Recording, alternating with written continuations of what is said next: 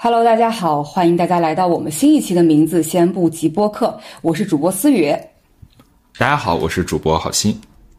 哎，那今天是我们两人给大家录制。那今天这个节目我们准备谈什么呢？我们准备聊一本其实最近我刚刚读完的一本书，叫做《像女性主义者一样思考》（Think Like a Feminist）。那这本书其实呢是来自于呃我们性骚扰那期节目以后的一位听众。那这位听众在给李彤留言的时候推荐了这本书，而这位听众本身是在一个是在纽约大学任教的一个朋友。那所以在此呢，我们要先非常非常感谢磊哥去给我们推荐的这本好书。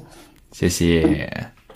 那今天想跟大家介绍这本书呢，是因为我在看这本书的过程当中。他帮我解决了很多问题，而且这本书给了我自己非常大的启发。那说说实话，就是为什么想要读这本书呢？是因为大家如果听过我们第一期的节目，就是 开播就吵架 的那期节目，其实呃。就会发现，我们几个本身对于女性的议题其实是有所关注的。然而，在讨论的过程当中呢，也有很多呃产生的从心底的问题。再包括我自己，其实日常的呃阅读和日常的生活当中，其实都会有一些困惑。那比如说，我自己很确信的知道自己是一个女性主义者，但是为什么我既然是，可是我又不太敢公开自己说是自己是一个女性主义者，而且甚至于。就是你看，我们日常如果我们评价一个人说哇，这个人很女权，你大概率听上去对不对？就是你不像在夸一个人。是，那是，对。那另外一个方面呢，就是说，我也发现，就是自己虽然认为自己是一个女权主义者，但是自己会不自觉的仍然会有很多不女权的想法。嗯。包括我可能会也不自觉的会带着一些固有的标签或固有的刻板印象去看待，包括我自己在内的一些整个一个女性群体。嗯，再有呢，比如说，其实我们现在的法律也已经说了要求男女平等，可是事实上，呃，我仍然认为就是现在的实际上的不平等仍然是存在的。那我其实一直没有明白，就是对于女性主义这个理论来说，那它下一个目标是什么？然后他的一个走的一个方向到底要往哪里去？包括现在其实媒体在铺天盖地的都在谈论女性力量。那可是我又一方面又觉得，一方面是这样铺天盖地的宣传，另外一方面又发现其实女性的境况并没有特别大的实质性的改变。嗯，而且。对吧？而且包括像女性主义者之间，就是我们能够看到的，现在市场上的就市面上的一些自称女性主义者，他们的作品也好，他们的言论也好，好像他们之间的差别特别的大。嗯，就是，所以大家就会有一个感受，包括我自己也有一个困惑，就是到底什么是女性主义？就它有没有一个比较明确的一个定义，它的一个目标，包括它一个实现的途径？所以这是我看这本书的，对吧？这是我看这本书的一个一个初衷吧。嗯，我记得我们第一期的时候开播就吵架，里面有个评论贼有意思，说妈呀，是真的在吵架呀。我们当时确实有一点这个吵架的这个意思，而且当时也提出来了很多问题吧。但是我们因为是第一期嘛，大家也不熟练，而且啊，也确实没有能力在这个一期节目当中，在四个人争吵的一个环境下就得出来什么结论。我当时也提出来这个疑问了，就是我们比如说未来女权的一个终局应该是一个什么样子的，对吧？包括其实当时虽然说选赫好像似乎跟我们是站在一个对立面的，但其实他也是他并不觉得自己。不是一个就是尊重女性的人，他觉得自己也是，他觉得自己是用不同的方式再去实现这个事情，所以这里面女权主义或者女性主义这四个字包含的内容是很多很多的。没错，所以其实这本书我觉得它一个特别好的。就是它可以说是一个女性主义理论的入门书，而且特别难能可贵的是，这本书其实呃写的非常有趣，它不是那种干巴巴的就只列理论，它写的有很多类比啊、比喻啊，能够让你能够快速的理解。而且这本书，我其实觉得它现在是一个还没有被发现的宝藏，因为在豆瓣上我看到这本书，它现在目前截止到今天只有四十六个人标注了想读，然后读过的人。写了短评的人只有四个人，非常少。所以这本对，所以这本书现在应该是一个还没有被广泛认知。所以，如果我们的听众朋友们当中有一些是从事出版行业的朋友，我非常非常欢迎大家可以关注一下这本书。我觉得我读下来的感受是，里面也没有太多的敏感词，并不政治敏感，就是 完全可以引入国内。哎，我问一下啊，这是纯英文的吗？这本书纯英文的，纯英文的，哦，所以是没有翻译，其实。对，目前还没有中译版。嗯，那那我知道为什么李彤没来了。开玩笑。嗯，这本书的作者呢叫 Carol Hay，就我们可以叫他海老师。那他是一位加拿大的哲学家，现在也是在大学任教。然后他呢，就是是以他在女性主义理论和道德哲学方面的著作而闻名。那这本书就是像女性主义者一样思考，其实出版于二零二零年，很新的一本书。那它其实是一本女性主义哲学的一个入门的教呃入门的一本书，所以它整个其实写的还是比较的通俗易懂的。嗯，OK，OK，那我就开始跟大家一起分享，就这本书，我会尝试用这本书的内容去解答呃一些问题。那第一个，我可能尝试想要用这本书的内容解答的问题，就是到底什么是女性主义？就是它的定义是什么？那我们又如何理解女性主义？其实这个概念呢，感觉呃一直以来一直没有一个特别特别明晰的一个定义，而且开宗明义嘛，对，没错。而且很多呃女性主义者，其实就如我刚才所说，他们的一个共识或者他们的一个呃观点，其实差别是非常大的。那在这本。这本书当中呢，他就认为，就是女性主义者，她虽然大家差别可能会非常大，但她的一个核心共识是，呃，他认为相对于男性来说，女性呢是一直处于劣势的地位，并且在持续处于劣势的地位。那这种所谓的劣势呢，它其实是按照几乎每一个衡量人们生活品质的这样一些指标。包括健康啦、财富啦、我们的政治参与度啦、我们的安全感啦、我我们的自由度啦，包括我们的主观幸福感等等一系列我们来衡量一个人生活品质的这样一些指标。那他认为在这些方面，其实女性都是处于一个劣势的。那我认为是这样的，就是可能这一点会和很多听众自己的感受不一样。他可能会觉得，哎，我觉得我的幸福感可能比很多男的要高啊。包括可能很多男性听众就觉得，我的天，就是我一点没觉得自己轻松呀，就是我觉得我老婆过得比我开心多了呀。这种，那我想说的是，我认为他的他说的这种女性都在处于劣势，可能更多的是统计学意义上的，所以呃，是一个更大范围内的吧。大家可以不用说只把自己的个人感受放进来，就它是一个统计学意义上，就是女性是相对要相对男性来说是处于劣势的。嗯，会有一些数据来去支撑这一个统计学意义呃劣势。这个文就书里没有，嗯，但是就是我觉得是可以，我们带着这样一个思路去感受一下吧。那呃，这是一个核心的共识，就是女性持续处于劣势。那另外一个女性主义的一个相对核心的共识，就是刚才我说的这些劣势的存在是不对的，是应该被纠正的。这也是一个女性主义的一个核心共识。那并且还有一个核心共识，就是说这些劣势其实是相互关联的。比如说，我财富上处于弱势，很可能导致我的政治参与度其实也是更低的。那有可能由此带来的我的主观幸福感可能也是更低的，所以它的这些因素，它不是单一一个要素存在，不是说我只是在健康上更差或者财富上更差，而是由于这些要素存在，它们之间相互的关联，而导致他们会共同产生一个结果。他也用书中的话说，就是它是一个特权与剥夺制度下相互支持的一个一个结果。嗯，那所以总结来说，就是女性主义的核心就只有。那这些女性，目前女性相对于男性来说，呃，一直处于劣势，并且这个劣势是相互关联的。那并且这些都是不对的，应该被纠正的。这是女性主义一个核心的共识。除此之外，可以说女性主义基本上就没有什么太多其他的共识，大家的观点可能会差别非常非常大。是是，那这里面有没有提到类似于？呃，我知道，其实大家谈到平权啊，或者女权啊、女性主义啊，有时候会提到北欧。比如说，在北欧的话，我们知道有很多政治人物啊，包括嗯商界的人士啊，很多精英人士啊，大学教授啊，可能女性占的比例要比其他地方要更多。嗯，那他们做到平权，是这些之间相互关联的劣势逐步在弥补之后，那关联的这些方面也逐步得到增强吗？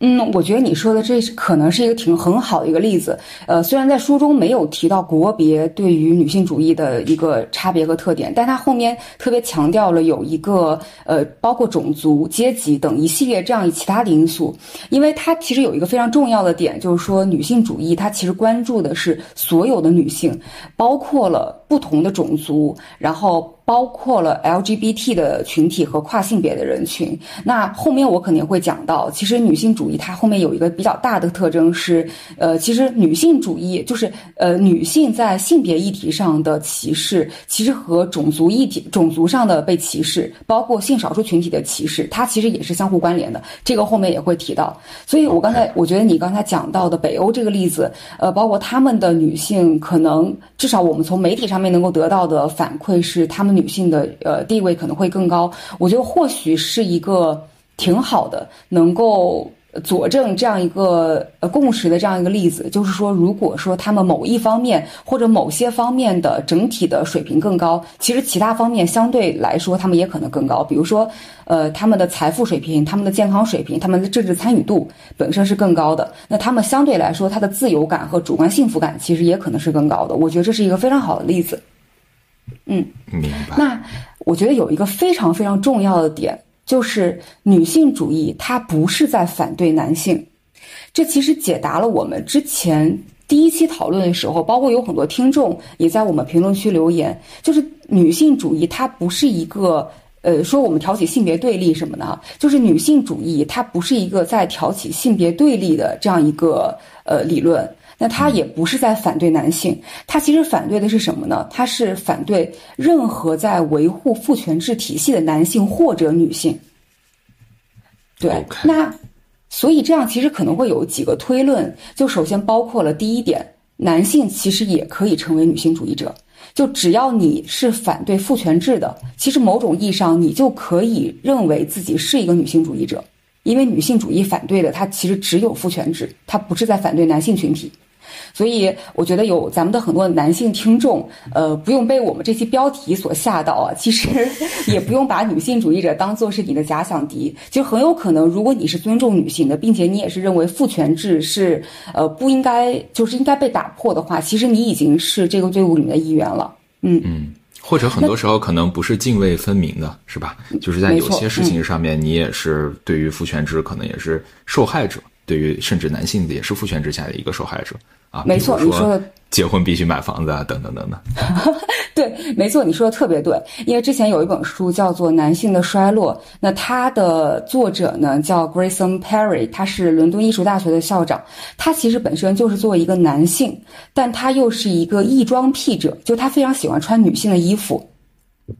那这样一个人，他其实，在传统社会的男性概念里面，他就不是一个传统的标准意义上的一个具有非常具有男性特质的这样一位男性，所以我可以说他，对吧？他其实呃。也能够感受到，就是父权制这个社会给他带来的一个非常多的压力，所以他就写了那本《男性的衰男性的衰落》。其实他也是就吐槽了很多，就是对于传统的男性气概的标榜的这样一些问题。就这本书其实也非常有意思，后面我们也多多少少会提到。嗯，那还有另外一个推论呢？刚才讲到的是男性，还有另外一个推论就是，其实很多女性，我们说她可能是父权制的受害者，但其实也有很多女性她。他可能成为父权制的帮凶，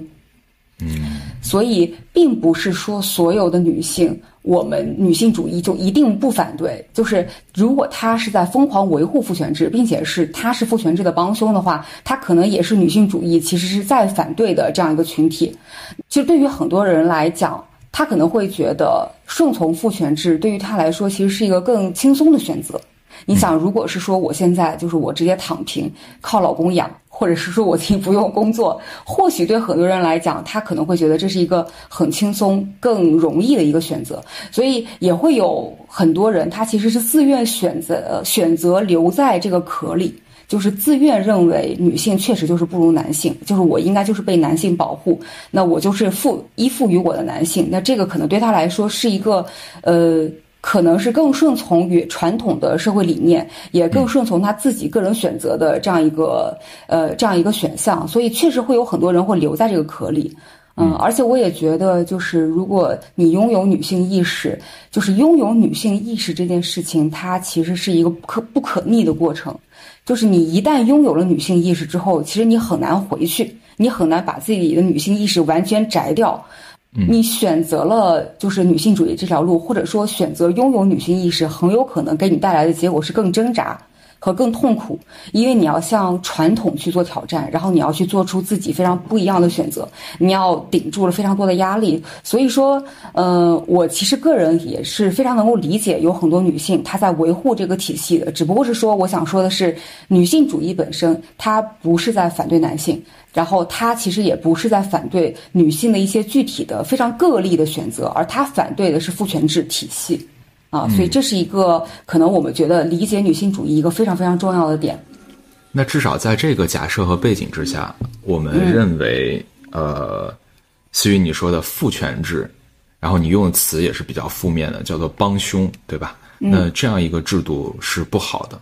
是带来我们前面定义里面提到的，说女性在各个方面都具有劣势，那可能父权制是它的一个根本原因。对吧？所以我们要弥补劣势，就需要去打破父权制这样的一个制度。对，逻辑上是这样的，逻辑上是这样的。嗯，父权制下呢，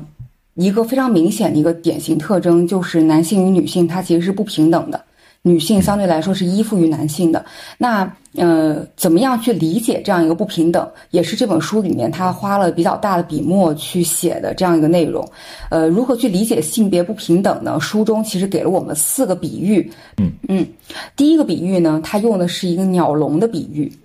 那呃，我们可以理解就是说，一条钢丝其实你是无法阻止一只鸟的，但是无数个钢丝所形成的一个鸟笼其实就可以。那他就用这种鸟笼的比喻呢，来呃来比喻就是女性所面临的这种压迫。他想说的就是女性所面临的这种压迫，其实它是方方面面的一种伤害和不公的一个集合。它不只是一条钢丝，它是包括了经济、政治、社会、身心到工作、家庭、教育、信仰，然后甚至于社会的主流文化和媒体的叙事，整个一系列的这么多钢丝，它。揉在一起形成了一个鸟笼，然后对女性形形成了一个压迫。哦，那我明白了。也就是说，这里面其实任何一个单项拿出来，你去用放大镜看的话，好像似乎没什么，对对吧？就不一定是个大事儿啊。但是如果你在整个社会的方方面面全部都有这种问题的话，就可能对于你来，对于女性来讲，就是一个枷锁，一个非常大的一个压迫。没错，因为可能会有很多男性听到这儿就会说啊，他说我也有压迫呀，我每天被我老板压迫，对吧？那呃，这个鸟笼理论其实想说的是，男性可能因为呃可能会因为某一件事情被压迫，但是他不会因为他是男性而被压迫。我不知道这个概念。就是大家听上去会不会理解上会不会有问题？就是说，你男性可能会被某一件事情或者某一个关系，呃，产生了一种压迫感，但是他不会因为你是属于男性这个群体被压迫，或者老板压迫你的时候，只可能是因为你的工作做得不够好，而他不会因为自己招了一个男员工而对你进行压迫。嗯，或者说绝大多数情况下是这样，对吧？就也不能绝对化，嗯。对这种压迫，就是也可以类比到，比如说阶级层面，比如说你是一个白人，嗯，呃，你仍然可能在社会当中遇到很多对你的压迫，经济上的压迫，政治上的压迫，但是你不会因为你是一个白人而被压迫。你只可能是因为你的肤色是个黑人，有可能会受到一个系统性的压迫，所以他的这里的压迫其实更多的是这个意思，就是说他是一个呃，在刚才提到的经济、政治、社会、身心、工作、家庭、教育、信仰等一系列这些因素下综合起来的一个社会性的，因为你是一个具体的，你因为你具有一个具体的身份而对你进行压迫的这样一个概念。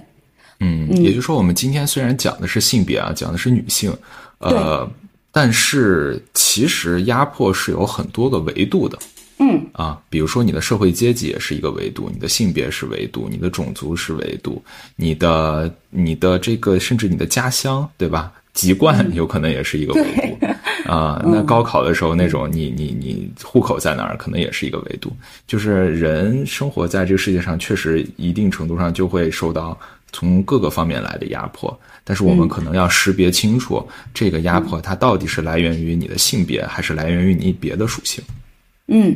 因为可能会有很多男生会说：“哎，我我从来不压迫女性。”我从来对我老婆很好，对我女朋友很好，我我从来不压迫，对吧？可能会有很多男生说我没有任何想要压迫女性的意识。那我想说的是，就这种压迫，它其实是一个群体性的，不是说存在这样一个希特勒这样的一个人在呃进行操控去压迫大家，它不归错于个人，所以它是一个就是政治、社会体制、文化共同形成的这样一种刻板印象。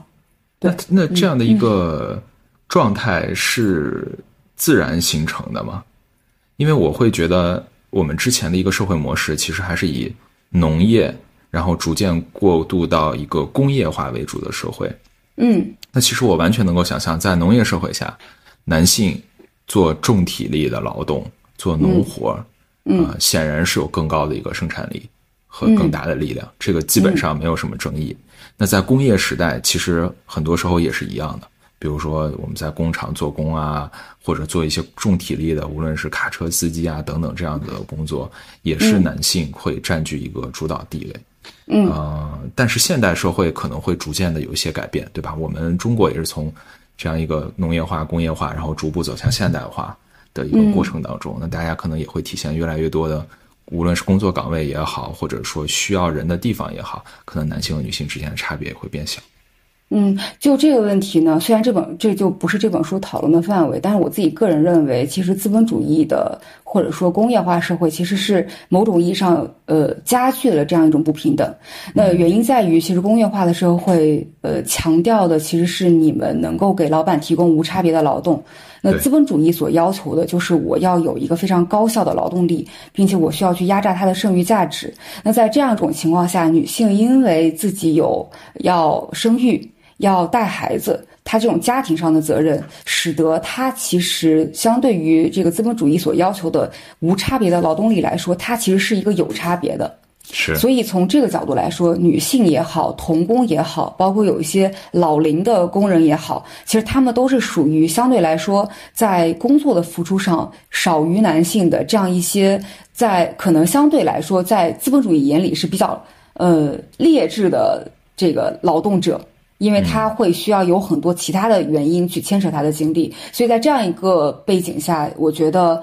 也是为什么我认为资本主义时代时代其实是加剧了这样一种不平等，加剧了这样一种呃男女男女在社会地位上的一个差别。嗯嗯，非常有道理。让我想到一个例子是那个东北，呃，我听说就是全中国可能男女最平等的地方，主要就是东北了。嗯啊，这个当时有，嗯，当当时有一个，哎，这个其实当时有一个迷思啊，就是为什么会出现这种情况？是因为东北是叫共和国长子嘛？那时候我们中新中国刚成立以后，很多的重工业，非常多的苏联援助啊，包括当时日本在满洲遗留下来一些工业资产，全部都在东北，所以那时候东北有大量的大型的国企，长城汽车啊，等等等等，非常多鞍钢、沈阳的一些国企。那在国企里面呢，就其实像你刚才说的，它并不是一个资本主义导向的一个生产制度，而是一个就相当于我们纯的计划经济社会主义的这样一个体制。反而在这样的一个体制下面，女性会得到更多的尊重。因为你因为生孩子啊，或者因为什么家庭原因啊，你回去休息，大家都是完全尊重你的啊。那个时候其实也是到点上班，到点下班，对吧？然后呃，整个这个工厂大锅饭、幼儿园什么全都全部都配齐的，反而那个时候好像这个男女会更平等一些。所以如果嗯，你说嗯，你说的这个。哎，这是非常非常有道理的，我都忘了在哪里看到过。他就讲到中国和日本的女性地位的对比的时候，他就讲到中国，特别是在文革前夕，这会被屏蔽吗？就是 就是大跃进啊时期，就是这样一些或者说社会动员时期，女性的地位反而是非常高的。因为这个时候，呃，其实你这样也非常容易理解，因为那个时候其实并不以就是高效的呃经济高效的经济为主，对吧？它更多的是算人头呀，大家也是大锅饭呀，然后或者是说，呃，他们所所关心的那个重点其实并不在生产效率上，是，嗯，所以这样的背景下，有可能确实是，呃，经济基础决定上层建筑嘛，所以在这样一个背景下，弱化了对于女性经济经济收入上的期待，可能反而就是女性的地位要更高一些。嗯，是。那我们说回来，OK，说回来，嗯，所以女性主义它的分析层次，它其实并不是说在一个个女性，或者说一个个呃，或者在在一个性别歧视的社会当中，她做什么或者不做什么。那我们之前第一期讨论的，我们先讨论了什么冠夫性啊，我们又讨论了就是呃。就是女性是，比如说是否要当全职妈妈，或者是当一个家庭主妇，或者是当一个工作妈妈等这样一系列之争。所以，我认为女性主义，我看完这本书以后，给我最大的启发之一，就是它其实并不是在评价女性这种非常个体的一个选择，而它是一个从一个更宏观的层面，就是更从一个 social structure 的角度去关注这样一项议题。嗯，那说完了第一个鸟笼，我们说第二个，它的第二个比喻叫做看不见的背包。看不见的背包，我们在之前的那一期，呃，提到过，就是对冒犯的边界那期节目里面提到过。那其实看不见的背包这个概念呢，最早是用来讨论种族种族问题。那最早是用来讨论就是白人特权，就是 white privilege。那他认为，就说像白人特权，就是你生而为一个白人，特别是一个白人男性，你虽然跟大家看似都是站在一个同一的同一跑起跑线上，但实际上你其实具备了一个一个看不见的一个无重量的一个背包，然后这个背包里面会有一些地图呀、护照呀、密码本啊、签证啊、衣服啊、工具、空白支票，就是它能够在你需要的时候帮助你。而这些背包、这些特权，背包里这些内容、这些特权，其实是一些呃弱势群体所不具备的。那这些可以说是你出生以来你自带的这样一些特权。呃，放在女性和男性的对比里面也是一样。相对于男性来，相对于女性来说，很多男性的呃出生，特别是男性直男他的一个出生，那他的一个出生其实也是自带特权的。那有的时候。可能就是社会会天然性的偏向于在很多选择上偏向于男性，而这一点上它又不是一个明文写下来的，或者是说你任何法律条款上你也找不到的。那这个是一个呃属于就是这个群体他的一个出生的一个自带的特权。所以呃之前其实像包括呃就是写《公正》那本书的那个作者叫呃桑德尔，他有写了一本书叫做《精英的傲慢》，其实也有提到了这一点，就是对于很多精英的后代。或者说那种就是富人阶级的后代来说，他其实也是一些特权阶级，他的出身其实本身就是自带了特权的，而他也认为，就是如果我们出生在一个更具社会特权的群体当当中，那么这些人其实更有责任在社会上去努力创造更多的公平。但实质实际上会有很多人，呃，就是他的成功其实可能源自于自己的社会特权给自己带来的一个加持，但是并不会所有人都能够把自己的成功去归结于自己拥有这样的社会特权。是，那比如说，对吧？比如说，其实像我们，我们出生于一个至少经济条件还 OK 的家庭，那我们现在能够受得非常良好的教育。说实话，其实我们这些人也是相对来说，相对于就是很多，比如说农村的孩子，或者是说对于山里的孩子来说，我们比起他来说是更有特权的。但是我们。很少会把自己现在能够获得的成绩归功于是说我们拥有这些特权，而我们更多可能会说这来自于我自己的努力，来自于等等其他一系列方面。对，所以呃，看不见的背包这一点呢，它其实可以用来讨论很多，不只是女性主义的问题，它可以讨论很多其他的，包括种族呀，包括阶级，包括其他很多很多这个呃层次的问题。嗯，我可以这么认为吗？就是每一个人其实可能都有一个看不见的背包，只不过你的背。包里面放的东西或多或少，对吧？那你放东西多，你对于别人来讲就有个相对更大的优势；放东西少，那你可能比一部分人要有劣势，但比另一部分又又有优势一些。那那你这么说的话也有道理，就是说，其实我们每个人都有一个背包，只不过你背包里面不一定有能够给你带来加持的特权，对吧？比如说一个白人男性和一个黑人女性之间，比如说一个白人城市中产阶级男性。和一个呃，另外一个可能出生比较贫穷的黑人女性之间，那他们俩之间可能这个背包里就是一个塞满了，另外一个啥也没有。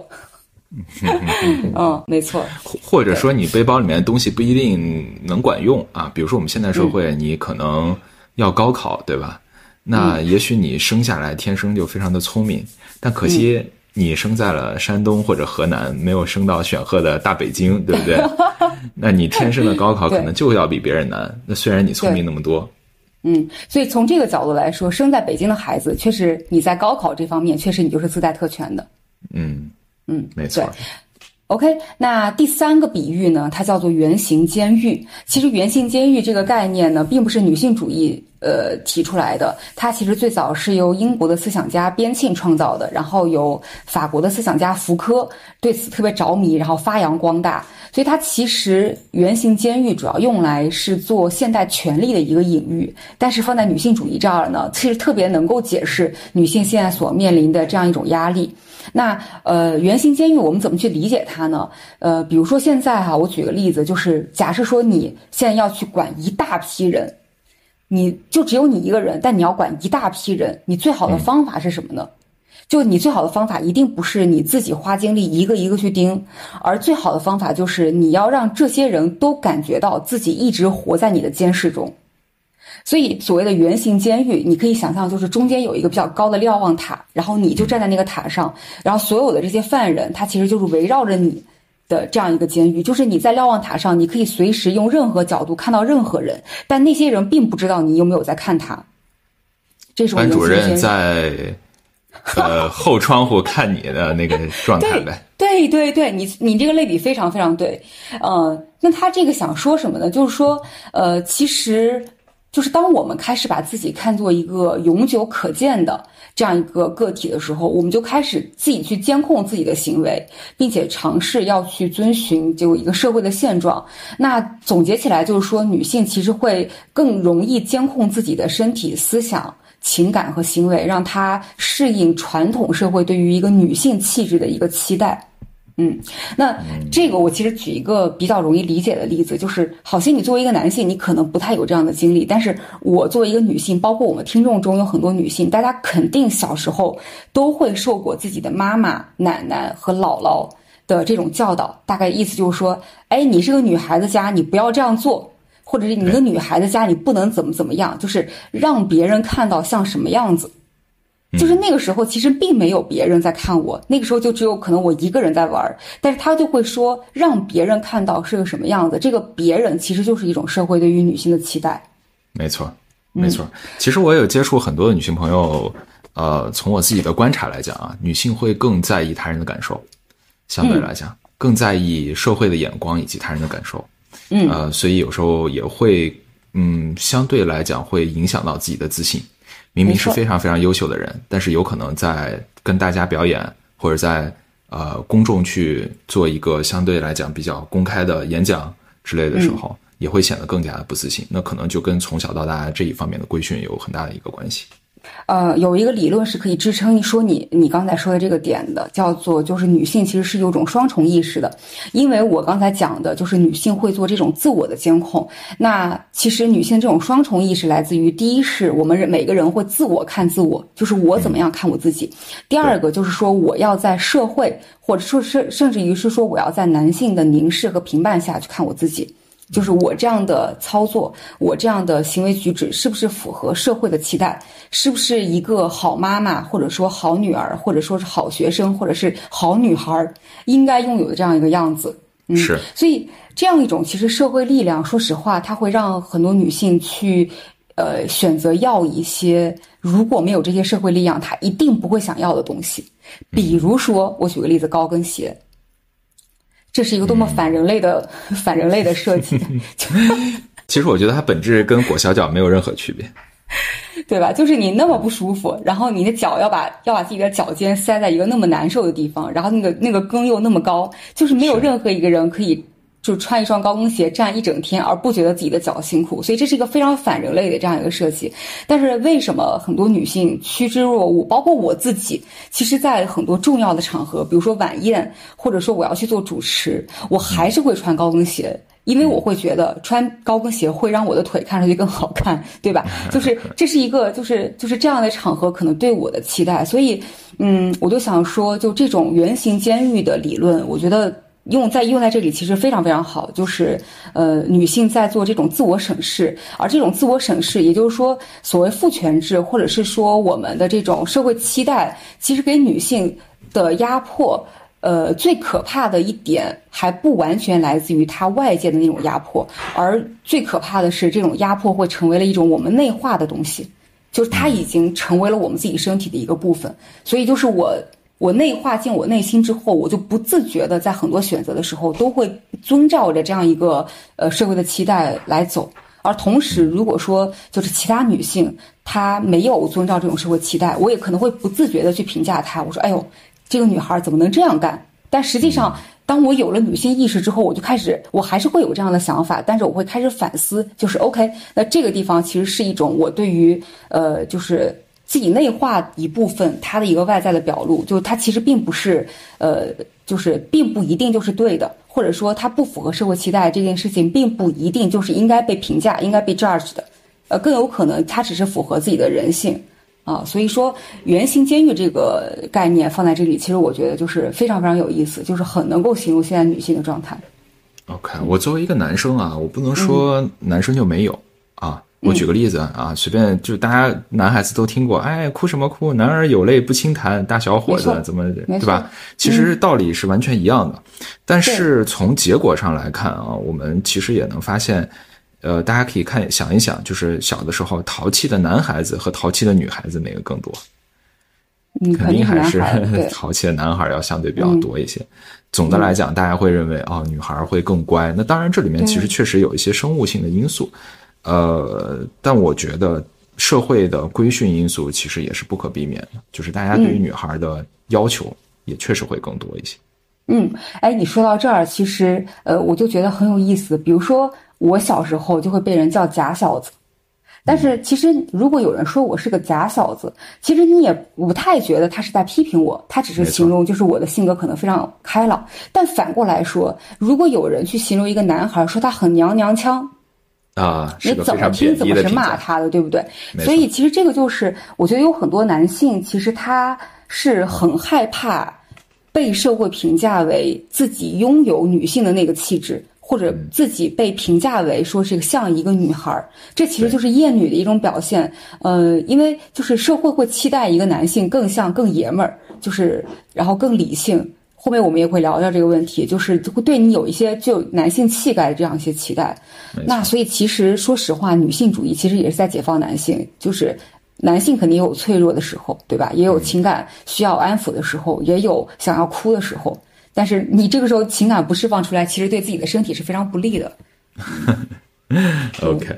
OK，那呃，就是说到原性监狱这个部分呢，嗯，其实有一个书中提到了，而且原先我自己也觉得一个非常矛盾的点，因为我自己其实，在第一期节目当中也有提到，就是虽然我拥有女性意识，但有的时候我发现，就是顺从这样的社会规则，或者说利用一些所谓的男性的气质的特点，我顺从他，我更容易能够办到我想要办的事情。那书中举的一个例子就是说，比如说在争夺抚养权的时候，那女性这方就会强调说，本身就应该由女孩，又由女性来照顾孩子，她从而去争夺这个抚养权。但说实话，很多女性就像呃，我们出于这种短期的一些理性的需要，但说实话，可能会长期的会加深整个社会的一个对于女性的刻板印象。嗯，比如说我之前我自己辞职的时候，然后很多人都，比如说领导在留我，或者是同事都问我说你为什么要走？那这个时候，如果我说我是为了就是寻求自己个人的发展，相对听上来来说就比较麻烦，就是你需要解释很多内容。但那个时候我给他们解释的方法就是说我要去追寻我老公。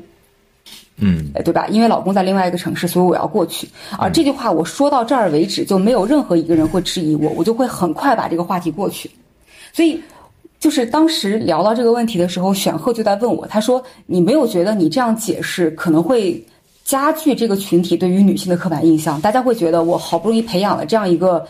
独立的、很有能力的一个女孩，但是她最后还是要跟着她老公走。”嗯，他说的这个，当时其实我就。我我思考了以后，其实我也觉得有些惭愧，但是我又觉得对我来说，可能这个比较理性的选择。那这个书里其实也讲到了这个点，就是很多女性这种短期理性的选择，确实有可能长期来说是加剧这种群体性的压迫。但是书里给到的另外一个解释是，就是这样的方式其实是我们在跟父权制去做交易。我觉得，我觉得这个这个解释其实非常能安慰到我。呃，不过这个稍微有点扯远了。那。呃，那我回来再讲一下第四个比喻。第四个比喻是我在读这本书之前从来没有关注过的一个点，但是读完书以后让我非常自省的一个比喻。它叫做呃 traffic intersection，就是我把它翻译成就是交通的交叉口。没错，十字路口。十字路口啊，那他其实想说的点是什么呢？刚才其实我们多多少少也有提到，就是性别问题其实是与种族、阶层、性取向。一个人身体健康的程度、健全的程度等，它是相互交叉的，所以叫做 intersection，就是这个意思。它不是一个加减关系，而更多的是其实是一个乘数的关系。那为什么其实女性主义会讲到这个点？那后面我们等下去介绍女性主义发展历史的时候，就会发现，其实女性运动一般来说都是相对上层。就是不不管是经济上还是健康上，还是在社会社会地位上相对上层的女性，她所发起的，比如说她的主要兴起可能是在白人中产直女上，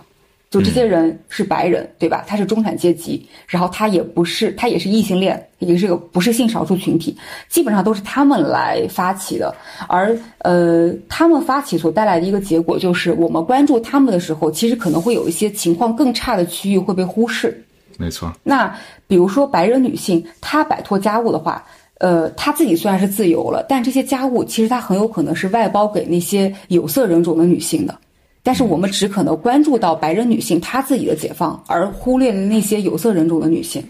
是，上次我记得我们聊到香港的菲佣的时候，还没错讲到了这一点。对，没错。所以这个为什么让我产生特别大的反省？就是我自己之前在和很多姐妹聊天的时候。自己都曾经在说，我说因为香港拥有菲佣，所以她可能成为就是女性解放的一个很好的帮手。但是我读完这一段以后，我就在自省，就是其实我在说这些话的时候，我其实就是在忽略了这些菲佣他们自己的感受。当然，有可能有人会跟我争说，那些菲佣他自己过来也是为了赚钱呀，他自己其实也能够得到他自己本身在家乡之外就是更好的一个发展前景呀。这是当时你给我的回答。虽然我还没有一个很好的解决方案，就说很大概率以后我还是会去请菲佣姐姐，但是我觉得就是，嗯，就是这个概念或者说女性主义，它对于这种交叉性的关注，它对于这种可能除了女性议题之外的阶级的议题，或者是说，呃，对于阶层的议题、肤色、人种的议题，就是种族的议题来，它更多的关注，所以这一点其实是我在读这本书之前其实完全没有考虑过的一个问题。嗯，是的，其实，嗯，总的来讲，我我我首先我生活在美国嘛，那我其实呃接触这种所谓的白左啊、政治正确啊是接触的非常多的。那我我个人 我自己定义自己应该是一个马克思主义唯物主义者 啊，所以所以我其实是非常非常反感，就是不能叫反感吧，就是我其实不太能接受这样一个白左的思想，因为我觉得在里面呢，其实呃虽然倡导的是平权。或者说倡导的是，呃，某一种政治正确吧，但其实他内内心当中，就是这个理论的核心当中，其实还是有一种特权在里面的。那之所以我们叫白左而不是左，就是因为其实前面这个白字代表的就是欧美的某一些呃，成长在非常优渥环境下的白人，他们好像。充满着一种同情和居高临下的一种心态，然后给你带来一些好像我是救世主，我是嗯。道德更高尚的人，然后给你的一些道德教化的这样一个感觉，对，嗯，所以我觉得其实所谓的就是在白左这样的思想里面吧，我之所以感到感觉到反感，就是因为它内核还是有特权，所以其实我觉得菲佣这个比喻啊，不能叫比喻吧，菲佣这个例子，我觉得也是有一点。这个因素在里面的。如果我们解放女性是要靠压迫另一些女性去达到最终的目的的话，那我是不认可这样的一个路径。没错，所以这个确实是我很反省，但是我还没有想明白要怎么样去，就是有什么更好替代方式的，就是一个问题。嗯，如果有时间的话，可以多补充一点点我的想法吧。就你说，嗯，我其实会觉得这是一个需要去让这需要去推动这个社会去发展的一个问题。嗯，比如说菲佣吧，那菲佣其实解决了一个什么问题呢？是我们无法摆脱做家务。就是我们在专注于职场的过程当中，我们无法去摆脱做家务，于是我们拿出来我们在职场当中赚的这一个呃薪水其中的一部分，付给一些在第三世界国家拿不到我们这么多薪水的人，让他们来去替我们做一些我们不愿意做的工作，从而解放解放我们自己。那这其中其实完全是一个资本主义的逻辑，并且是一个国家与国家之间压迫的逻辑。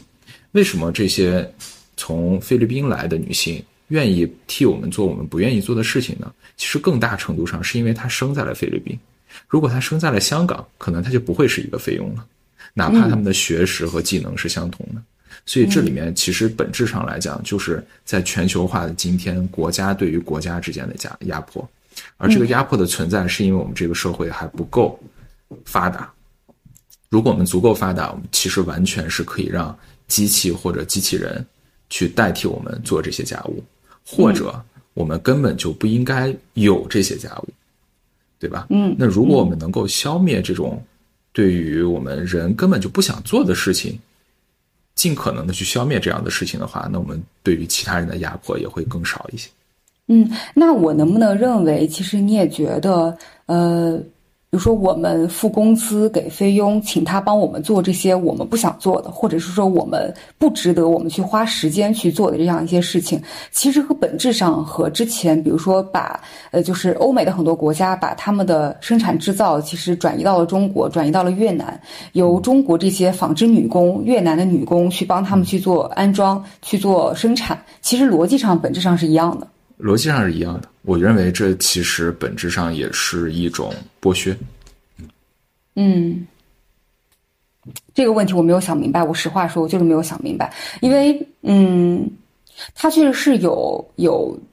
经济学的逻辑在的，而且它也是经济学上它其实也是合理的，并且其实如果你反过来看，这些菲佣他并不会因为在香港做了一些工作而感到非常生气和难过，他其实对他来说是他能够。改善他方法，呃，改善他生活的一个很好的方式。同样，就是东南沿海那些纺织女工，她其实那个时候也是争相进入工厂去争这样的职位的，因为这个比他们自己在农村里面赚的要多得多得多。所以这个事情就是说，其实是一个呃大家都愿意，并且就是你情我愿的这样一种交易。呃，但确实，如果是说站在相对更制高点的角度来说，我们会觉得这是一种。系统性的压迫，或者是说这是一种不平等，嗯，对。但似乎好像没有什么很好的解决方法。呃，我认为，我我认为这样的一个不平等，比如说像全球化，比如说像劳动力的输出，呃，它的存在是合理的。就是我刚才的阐述，并不是说这样的存在不合理，它的存在是非常非常合理的。但我作为一个我的理想的话，我认为这样的不平等和压迫是应当被消灭的。嗯嗯，就是虽然它的存在合理，虽然它在我们这个世界上它的运转逻辑可能就是这样子的，但我们作为呃人类，我们应该希望去做到一个就是同一个世界同一个梦想，我们的。我们的未来的价值应该树立在人类命运共同体。我是真心相信这个事情的。嗯，就是如果我们真的是人类命运共同体的话，我们就不应该是现在这样一个以剥建立在商业剥削为基础上的一个全球化。不过这个就非常非常乌，非常非常乌托邦了。就是这是一个太过我都想不到未来什么时候能够实现的，因为这个你要完全消除人类经济上的。呃，阶级上的利益上的一个不平等完全消除，就整个世界大一统，那这个就是我真的得说，它是一个非常非常乌托邦的一个想象了。嗯，但其实我自己是能，我作为一个科技行业从业者吧，我其实是能看到是有水滴在一滴一滴滴下来的。嗯，比如说自假设啊，哪一天我们的自动驾驶变得非常的普遍，非常的廉价，那其实。出租车司机、卡车司机这样的职业可能就逐渐就消失了。大家会觉得啊，消失这些职业消失真的是好事儿吗？从长远来看，一定是好事儿。很有可能从长远来看，百分之九十的人根本就不需要工作，大家每天就是在就是在享受生活，